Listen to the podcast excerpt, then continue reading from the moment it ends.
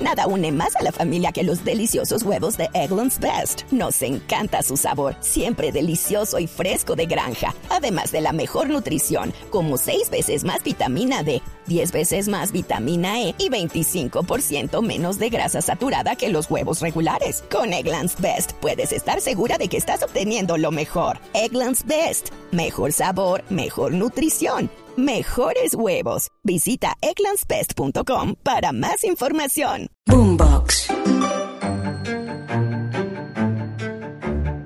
Hola a todos, bienvenidos a Calamares en su tinta. Este espacio, este encuentro para que hablemos de historia y de historias de personajes raros y curiosos, o un poco menos, de tiempos pasados, que es una manera también de hablar del nuestro.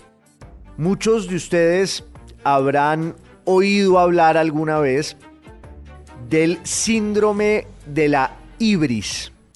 que es la enfermedad del poder, esa especie de envanecimiento y locura que les da a quienes llegan a una posición preeminente y elevada, con uh, muchas credenciales, con uh, muchos privilegios, con muchas gabelas,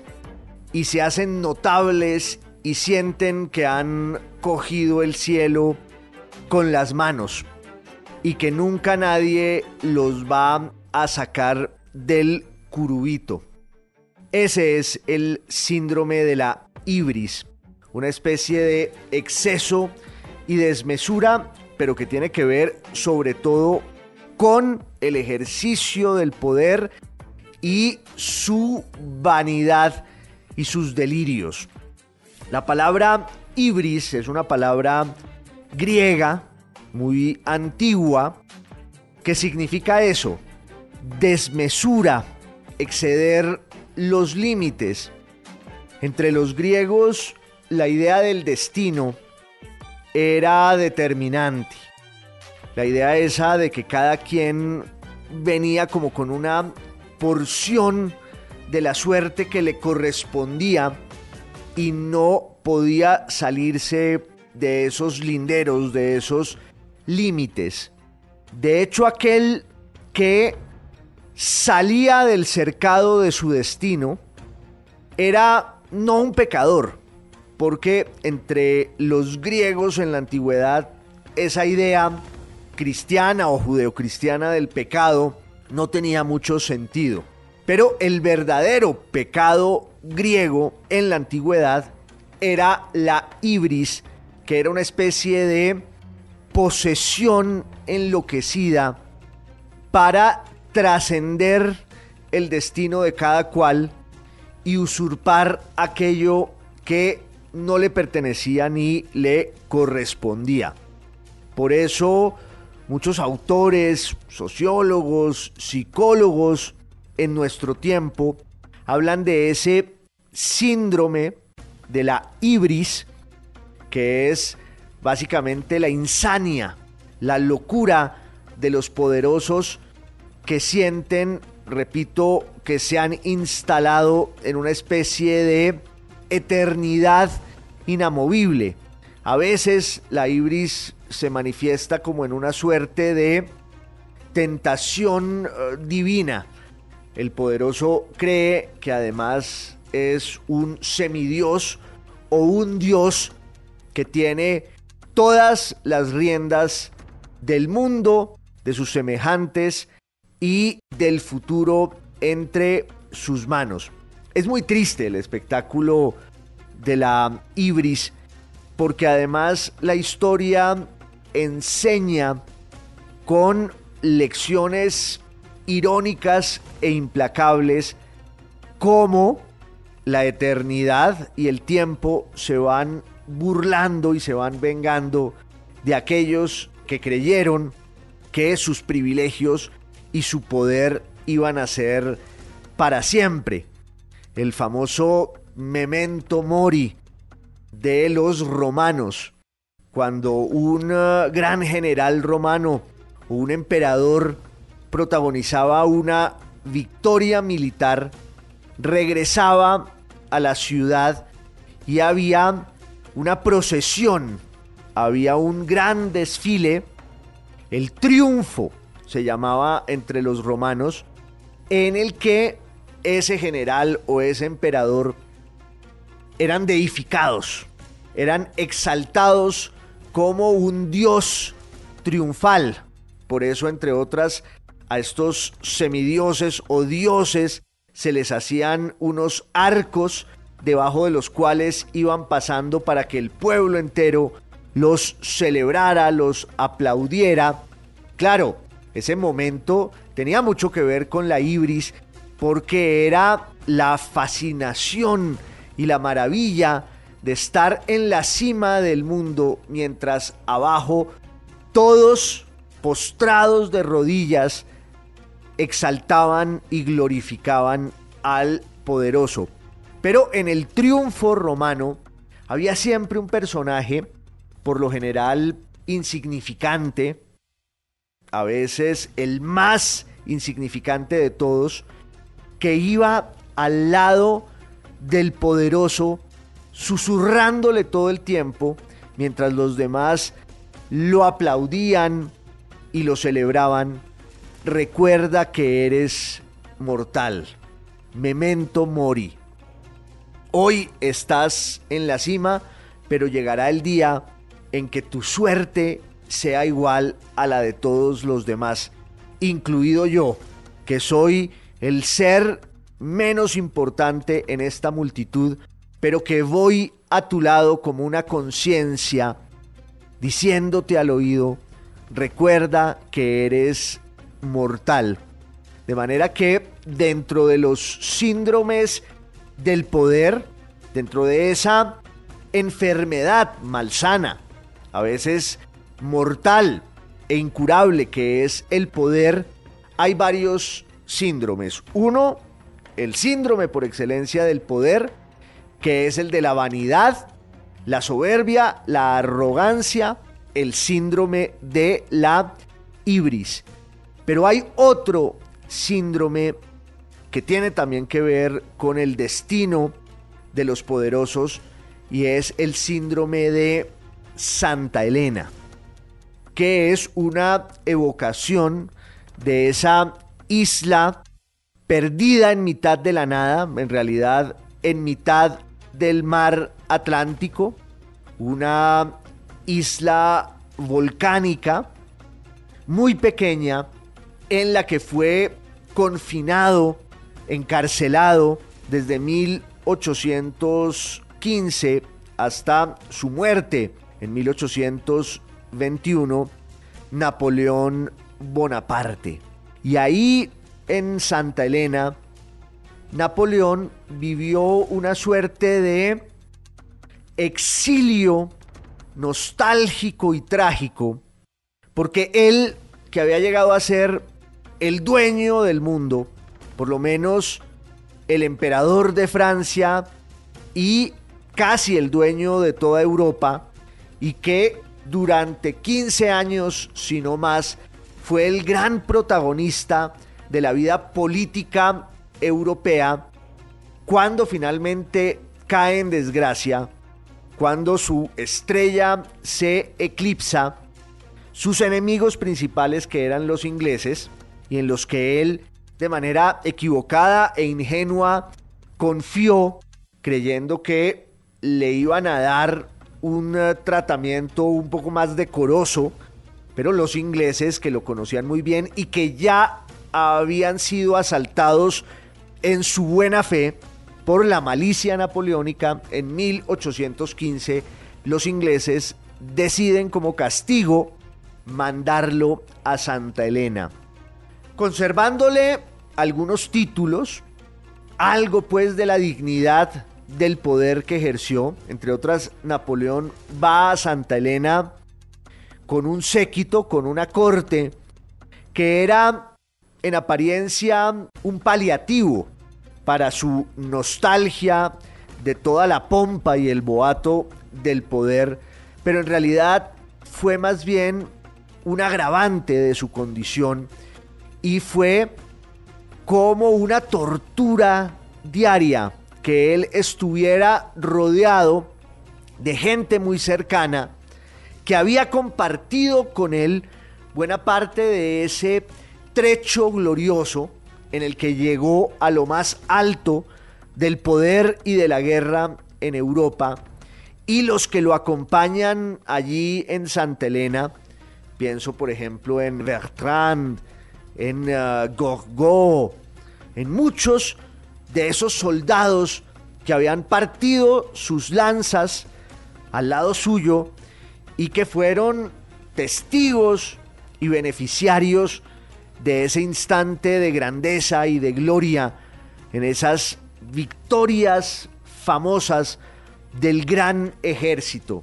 que fue de verdad, en términos militares y bélicos, un prodigio pocas veces visto y que enloqueció a la juventud de aquel tiempo, no en vano el inicio del imperio napoleónico y sus antecedentes, las grandes victorias desde 1796 en adelante,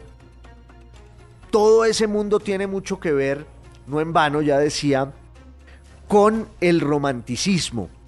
y con una idea de la juventud que también era inédita. Durante siglos no hubo realmente una noción de lo que significaba ser joven. De pronto, en tiempos de Alejandro Magno, en el siglo IV antes de Cristo, pero en la modernidad, la Europa napoleónica es el primer momento en el que aparece, en el que irrumpe ese fenómeno cronológico que es más bien espiritual y cultural, que es la juventud. Antes se pasaba muy rápido de la niñez a la adultez sin ese rito de paso que es ser joven y estar siempre a la expectativa del futuro y del destino. También la juventud es una forma de ibris griega. También la juventud es una forma de desmesura, de enajenación festiva y durante la Europa napoleónica, los jóvenes que se vinculan al proyecto de la guerra lo hacen por esa razón que es profundamente sentimental y que tiene que ver con el ejemplo, el modelo que ellos ven en un corso, un pequeño italiano que ha surgido de una isla y que ha llegado al centro del poder y que se ha adueñado de él y ha empezado a derrotar y a vencer a todos sus enemigos. Los que iban al lado de Napoleón sentían que quizás algún día esa también iba a ser su suerte. Todos ellos sobre todo los que estaban más cerca de este general sarnoso y habilísimo, todos ellos quedaron deslumbrados por la luz y el vuelo de las águilas de la vieja guardia. Los primeros ejércitos de Napoleón protagonizan una serie de victorias que van a marcar la leyenda de los que se van sumando a esa locura y muchos de ellos, o un puñado de ellos, que estaban con él desde el primer momento, lo van a acompañar a Santa Elena. Y en Santa Elena, Napoleón, pues padece, más que vivir, esa nostalgia de todo lo que tuvo y todo lo que fue. Por eso decía antes que la presencia y la compañía de algunos de sus mejores lugartenientes no eran algo bueno para él, porque al final empieza la obsesión de su pasado a rondarlo y a atormentarlo como el fantasma que siempre es el pasado de los hombres y en especial de los grandes hombres. Napoleón miraba hacia atrás y lo único que hacía era evocar de manera obsesiva y minuciosa todo aquello que había vivido, a veces revisando los errores que había cometido en el campo de batalla,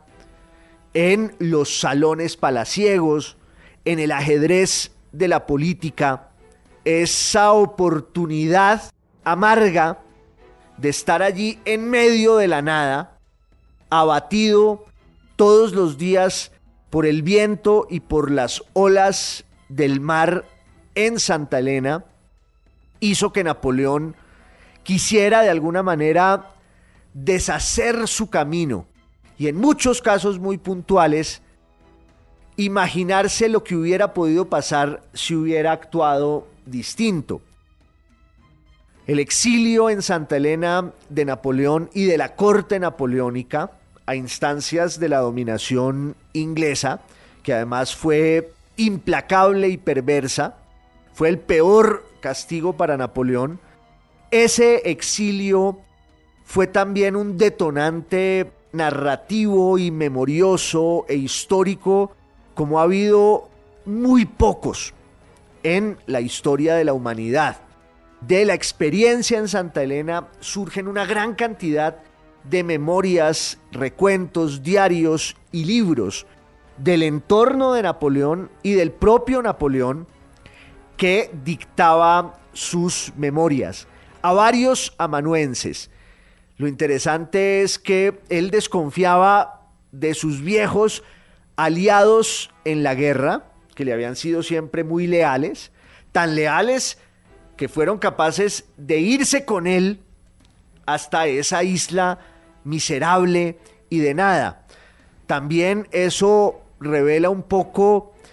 la miseria de la que son capaces muchos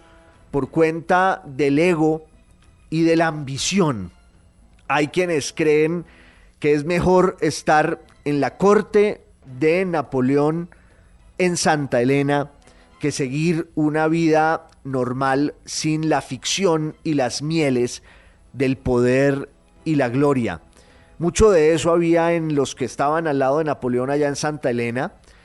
y reproducían las intrigas como si estuvieran en Versalles o como si estuvieran en Schönbrunn, pero no, estaban en un caserío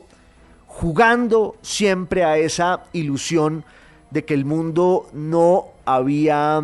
cambiado. Entonces Napoleón descreía y desconfiaba un poco de esos personajes que para él eran la evocación perversa de todo lo que había tenido y había perdido. En cambio, Napoleón se fascinaba con seres muy distintos a los generales que lo acompañaban. Se hizo muy amigo, por ejemplo, de una niña inglesa llamada Betsy Balcom, que después también, ya entrada en años, cuando era una mujer muy mayor, escribió un libro de memorias de su amistad tan intensa con Napoleón Bonaparte cuando ella tenía 12 o 13 años y él quedaba maravillado de todos sus grasejos y de la forma en que ella le hablaba y le decía la verdad como nadie más, porque aún allí en Santa Elena operaban la hipocresía y esa necesidad de fingimiento que también son propias de las cortes y de los salones palaciegos donde la adulación y la mentira suelen ir adobando un poco eh, la vida del poderoso que va quedando aislado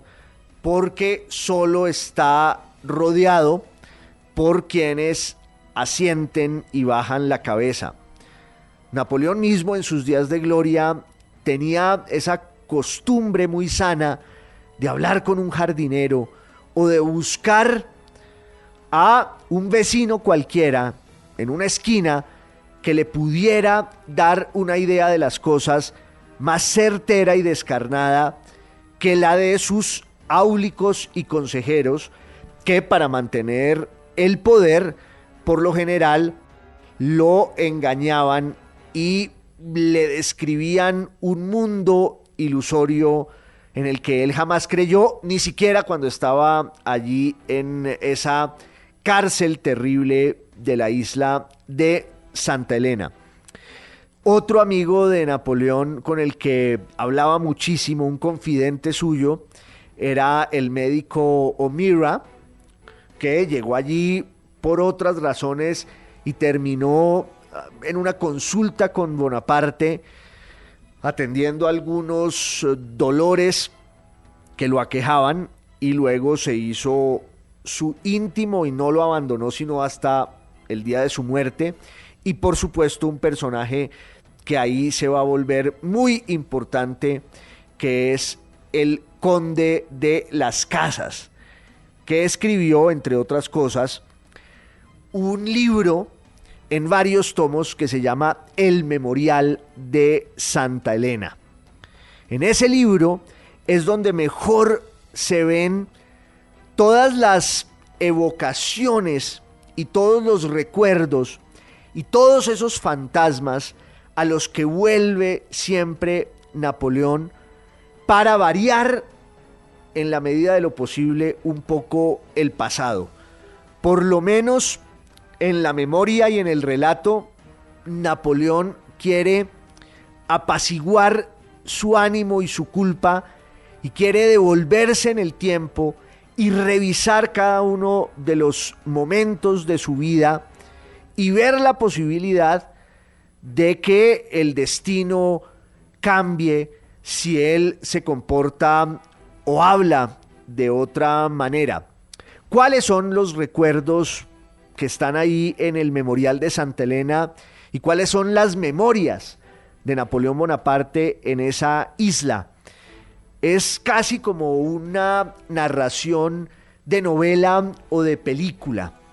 Imaginémonos a este emperador caído en desgracia, que además se llevó todos sus trajes y sus uniformes de fatiga al exilio y el encierro. Entonces no era raro verlo, y hay muchos cuadros así, parado en esos riscos volcánicos, con su sombrero de las batallas, con su abrigo de cuando estuvo en Austria o en Alemania o en Rusia, la mano siempre terciada en el abdomen, viendo hacia el infinito. Qué mejor imagen, qué mejor metáfora de la nostalgia del poder que un emperador parado en una isla viendo el horizonte. Pero lo que en realidad veía Napoleón no era el cielo de Santa Elena, ni el mar agitado que llegaba hasta allí, ni esos vientos que eran además un espectáculo tumultuoso porque se encontraban varias corrientes que venían del norte y otras que subían desde el sur, razón por la cual el régimen de los barcos que llegaban a Santa Elena era tan restringido, pero cuando Napoleón miraba el horizonte, de pronto estaba ante la expectativa de que se cumpliera alguno de esos planes enloquecidos de sus partidarios en el mundo entero, incluida América Latina, pero también Europa, que querían armar una goleta o un lugre, que eran unos barcos, unos, unas naves muy pequeñas, para ir a Santa Elena y sacar a Napoleón de su cárcel y reconstruir en algún lado su imperio que era más bien un eh, espectáculo de la ficción. El propio Napoleón cuando derrota a los austriacos y luego cuando está en Santa Elena, en dos momentos de su vida, pronuncia una frase que dice mucho de lo que fue su destino. Qué novela mi vida. Y de verdad lo fue. Una novela a veces cómica y por lo general trágica. Entonces Napoleón se paraba en las piedras durísimas de Santa Elena, miraba el horizonte y lo que veía era como en una sucesión perfecta toda su biografía, desde su infancia en Córcega, una isla del Mediterráneo que le pertenecía a la República de Génova y que un año antes del nacimiento de Napoleón, en agosto de 1769, el 15 de agosto de 1769,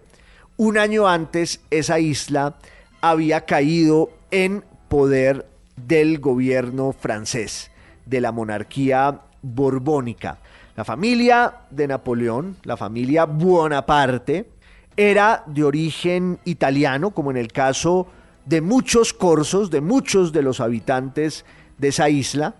y también hay allí todo un destino que se cumple. El que nace en una isla y muere en otra. Hay otro augurio que tiene que ver con ese destino y esa suerte, y es que cuando Napoleón nació,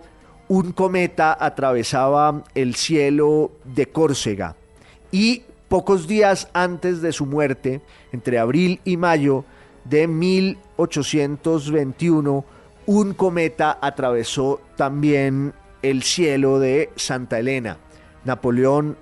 dijo de manera enigmática, un cometa anunció la muerte de Julio César. Pero volviendo sobre sus pasos y su vida y su biografía, Napoleón nace en Córcega en una familia de origen italiano, de origen toscano, una familia muy bien avenida, rica. El papá de Napoleón se llamaba Carlo Buonaparte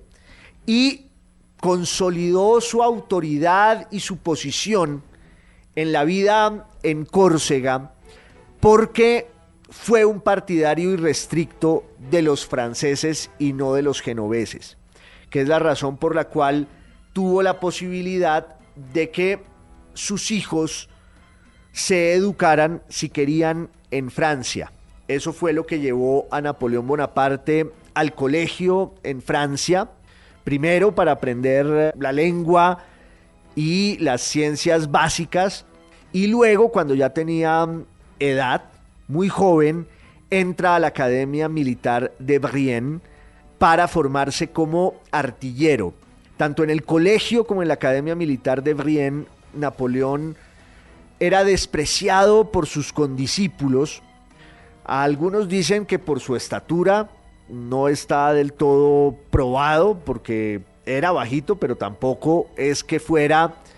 en exceso muy bajo con respecto a sus compañeros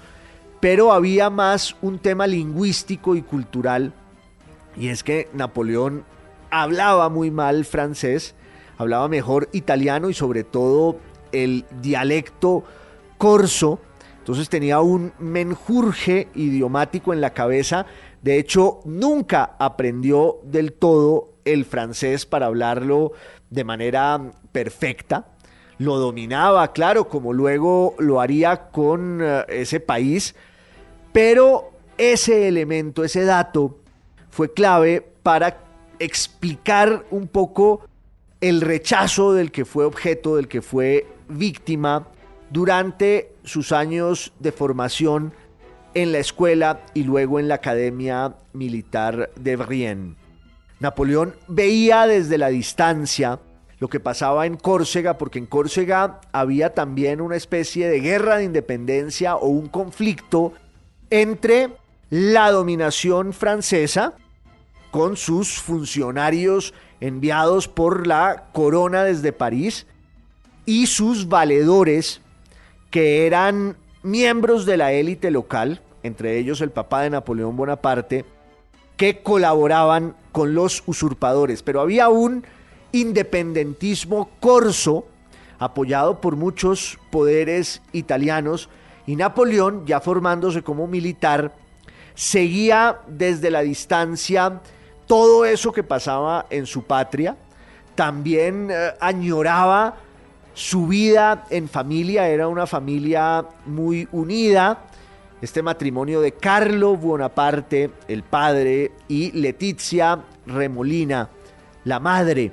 que tenían muchos hijos y los consentían y los cuidaban y los querían, de suerte que Napoleón sí echaba en falta a su familia y sí observaba con mucha curiosidad el juego político del separatismo corso y la situación de la monarquía. Una monarquía que muy pronto va a ver arder en Francia, porque claro, a Napoleón le toca asistir a la Revolución Francesa. Él mismo, con el ímpetu de su juventud, se vincula mal que bien a algunas corrientes revolucionarias. Una de ellas tiene que ver con el jacobinismo, que es una facción de la Revolución Francesa desde 1789 y 90, muy radical. Los jacobinos se caracterizan por pedir el gobierno republicano y van a ser instigadores, entre otros, de el regicidio, de la decapitación del rey Luis XVI y su familia que va a ser el símbolo final de la Revolución Francesa que pasa de una monarquía constitucional a una república y luego a una república radical, secular, en un momento dado hasta el templo de Notre Dame va a volverse un templo pagano en honor a la diosa razón. Y claro, el problema de la Revolución Francesa es que se sale de madre, como suele ocurrir con las revoluciones. El fenómeno en las calles deriva muy pronto en una violencia que los líderes políticos de la revolución van a traducir en eso que se llama el régimen del terror y cuyo símbolo máximo es la guillotina. A finales de 1792 todo el año 1793, hasta que, claro, se genera toda una guerra civil porque los partidarios de la monarquía, que habían estado a la defensiva desde el principio de la Revolución Francesa, los llamados reaccionarios, y no en vano, porque lo eran reaccionando contra los avances de la revolución, primero tímidos y modestos, y luego, pues muy ambiciosos, hasta el punto de que entre el año 93 y el año 94 la revolución, para resumir, se sale de cauce, hay una guerra civil, triunfa una opción moderada de algunos líderes de la revolución que saben que la mejor fórmula de la política no está en los extremos, no está en el radicalismo del terror jacobino, ni tampoco en la nostalgia y el anacronismo de los reaccionarios. Y es un poco la Francia de 1794, de 1795, en la que el gobierno, sin embargo, va a estar muy amenazado. El gobierno que sobrevive y que es una especie de reunión de notables, lo que se va a llamar el directorio que eran cinco personajes que trataban de mantener las riendas del país mientras la sangre y la locura corrían por las calles. Y en un momento dado ese gobierno se va a ver tan amenazado por una serie de motines que alguien del entorno del gobierno recomienda el nombre de un compañero suyo en la Academia Militar de Brienne, un artillero muy hábil y con una inteligencia estratégica notable. Ese artillero, ese militar es Napoleón Bonaparte, por eso Napoleón Bonaparte en ese momento, en 1795, se vuelve el salvador de la Revolución Francesa. Y se hace notar con tanto talento y con tantas capacidades que muy pronto empieza a volverse un héroe, pero también el brazo armado del gobierno que lo necesita para poner en cintura a sus enemigos dentro de Francia, sobre todo a los reaccionarios que aspiran a vengar la muerte de Luis XVI y algún día a restaurar la monarquía. Y eso hace también que la revolución trascienda las fronteras de Francia porque eh, es preciso ir a atacar a los reaccionarios y a los monarquistas que apoyados por monarquías extranjeras están en las fronteras con Francia urdiendo toda clase de conspiraciones. Uno de los bastiones del partido reaccionario y monarquista de los exiliados franceses que querían acabar con la revolución es el norte de Italia. Por eso Napoleón va al norte de Italia en 1796 y protagoniza una de las proezas militares más bellas y épicas de las que se tenga noticia. Es uno de esos momentos de novela de la vida de Napoleón, porque todavía era joven y llevaba consigo el ímpetu libertario de esos condiscípulos suyos y de esos contemporáneos que marcharon con él y que sabían que allí estaba cambiando el destino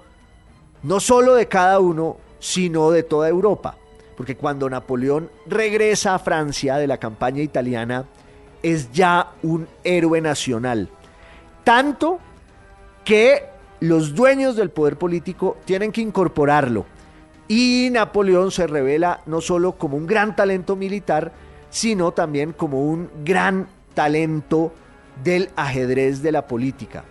Luego va a Egipto a una expedición que no sale bien, pero que va a tener unas consecuencias científicas y culturales muy importantes para Francia y para Europa. Allí ya empiezan a asomar las orejas del lobo de lo que va a ser el gran enfrentamiento continental en los años por venir, que es Inglaterra contra Francia. Napoleón fracasó en Egipto en 1798 y 99 por cuenta de la presencia inglesa comandada por el almirante Horacio Nelson en las aguas de Egipto en el Mediterráneo. Y Napoleón supo que tenía que volver a su país, vuelve a su país, resumo muy rápido, da un golpe de estado acompañado por el aplauso y el favor del pueblo, disuelve de alguna manera ese gobierno compartido del directorio, va a empezar un nuevo esquema que es el consulado, que va a durar cuatro años, de 1800 a 1804, y en 1804, gracias a sus victorias militares, que además se empiezan a extender por toda Europa, porque Napoleón derrota a esas monarquías que quieren impedir que el ideal revolucionario cunda como un virus. Pero Napoleón es quien encarna el ideal revolucionario. No deja de ser una contradicción, una paradoja, que fuera en ese proyecto militar de expansión y dominación donde perviviera el ideario de la revolución, la idea de la ciudadanía, igualdad, libertad y fraternidad.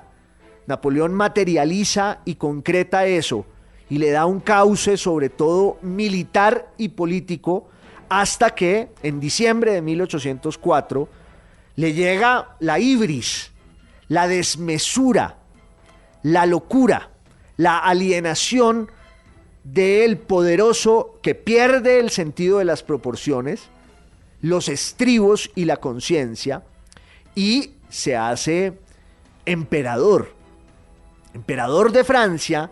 pero además quien empieza a decidir también la suerte del resto de las monarquías europeas a las que ha derrotado en el campo de batalla y pone como fichas suyas a algunos de sus mejores amigos o a los miembros más cercanos y queridos de su familia, que es un espectáculo también grotesco, que dice mucho de lo que fue el sueño napoleónico cuando empieza a mudar en pesadilla. Claro, el momento en el que los poderosos muerden el anzuelo y pisan la trampa es cuando les llega la ibris. Todo poderoso que incurre en el pecado y en el síndrome de la ibris